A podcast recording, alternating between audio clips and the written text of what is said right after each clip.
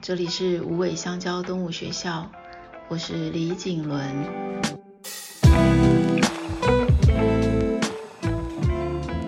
今天来跟大家聊一聊我们即将不定期推出的新单元——与动物相遇的故事。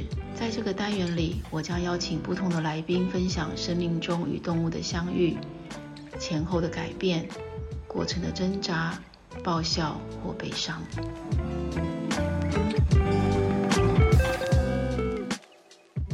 为什么会有与动物相爱的练习，也还有与动物相遇的故事呢？因为这两件事情总是一前一后接着发生，先练习才相遇，或先相遇才练习。人生的许多事件往往都不是在人准备好的时候才开始的。每一个相遇的开始和结束，都包括着无数的练习才得以成就。但最值得珍惜的就是不断的相遇和相爱的过程了。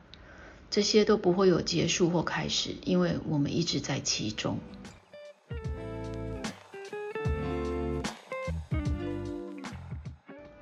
你的生命中也有很多动物的相遇吗？他们现在是在哪里呢？当你观察着他们的同时，他们也正观察着你。你们有因为彼此的出现而改变了什么吗？另外，你也好奇过别人家动物的生活吗？早上几点起床？几点吃饭？有好笑的潜能或不可思议的行为？人被启发了吗？还是扭转了不可能的情况？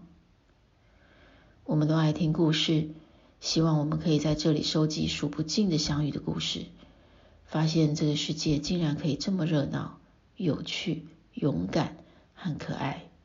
相信每一个有动物为伴的人都不孤单，我们都是伙伴。